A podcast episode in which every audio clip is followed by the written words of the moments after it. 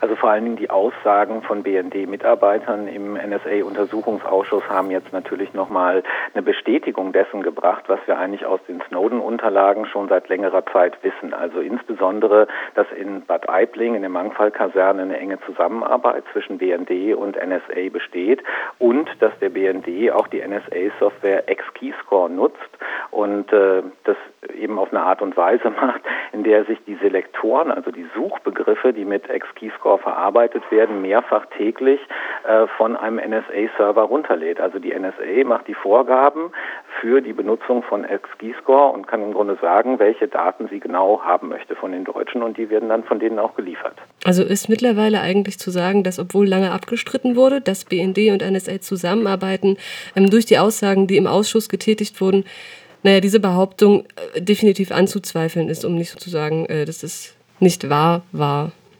Ja, ich, so ganz deutlich. Also die Aussagen deuten darauf hin, es gibt diese Zusammenarbeit. Es, sie ist auch institutionalisiert. Sie läuft auch schon seit ganz geraumer Zeit.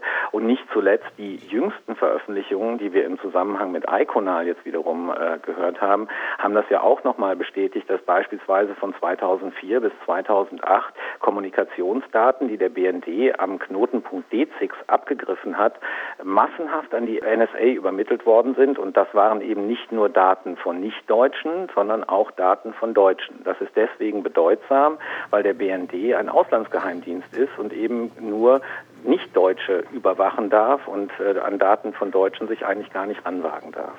Hm. Damit in Zusammenhang steht auch die jüngste Debatte, nämlich die Aussage der Datenschutzbeauftragten des BND.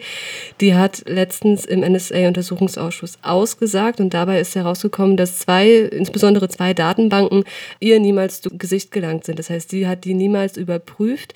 Vielleicht kannst du den Disput, den es da gab, beziehungsweise die Aussage, die sie getätigt hat, kurz nochmal erläutern.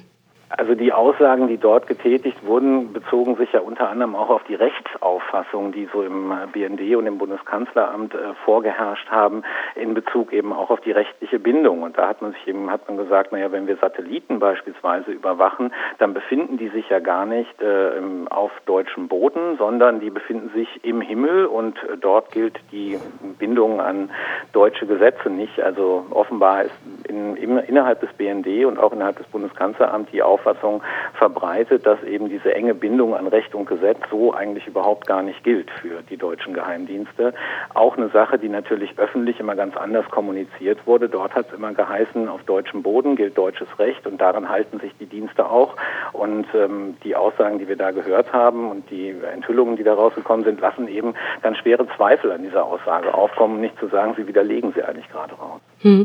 Bevor wir jetzt auf die Demo, die sich ja aus diesen ganzen, naja, Aufdeckungen, nenne ich sie jetzt mal, ähm, ergeben hat, zu sprechen kommen, würde ich gerne noch mal naja, fragen, wenn jetzt klar ist, dass der BND mit seiner Zusammenarbeit mit der NSA ganz deutlich gegen Recht verstoßen hat, welche Auffassung auch immer, gegen die Restriktion verstoßen hat, auch deutsche Daten zu überwachen.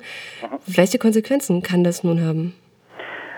Das wird sich zeigen, welche es haben wird. Also ganz deutlich meine ich, müssten zunächst mal personelle Konsequenzen gezogen werden. Das heißt, diejenigen Personen, die für die Entscheidung verantwortlich waren, dass beispielsweise ähm, am D6 abgegriffene Daten an die Amerikaner übermittelt werden, die müssen aus ihren Ämtern entfernt werden. Und zwar ganz egal, welches Amt sie jetzt innehaben, weil dann sie zeigen ja ganz deutlich, dass sie bereit sind, vorsätzlich gegen Grundrechte und gegen die Verfassung zu verstoßen. Und solche Personen sind schlicht und ergreifend ungeeignet, um irgendein staatliches Amt zu erfüllen. Das ist eine der ersten Konsequenzen, die gezogen werden müssen. Eine zweite Konsequenz, die gezogen werden müsste, ist, dass völlige Transparenz darüber hergestellt wird, was der BND eigentlich macht und in welchem Ausmaß er mit der NSA zusammenarbeitet. Hier sollte die Bundesregierung damit aufhören, die Aufklärung im NSA-Untersuchungsausschuss weiter zu sabotieren, sondern eher ihrer Verantwortung auch gegenüber der Verfassung und der deutschen Bevölkerung gerecht werden und hier eben für völlige Transparenz sorgen.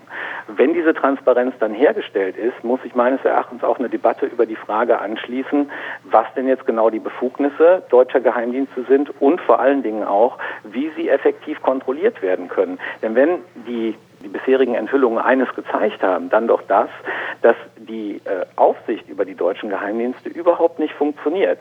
Da wird offenbar dem parlamentarischen Kontrollgremien, also dem parlamentarischen ähm, Kontrollgremium und äh, der G10-Kommission ganz gezielt werden den Informationen vorenthalten. Das war beispielsweise bei eben auch dieser Datenüberwachung am Knotenpunkt B6 der Fall.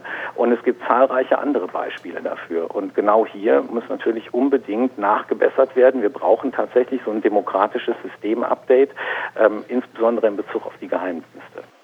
Ähm, wenn du von Kontrollmechanismen sprichst, dann kommt ihr mit der Demonstration am 16.10., die geplant ist, mit einer etwas radikaleren Forderung erstmal daher, nämlich mit dem Motto Geheimdienste runterfahren, sozusagen auch als Konsequenz der letzten Enthüllungen und der Vermutungen, die es ja schon seit über einem Jahr gab.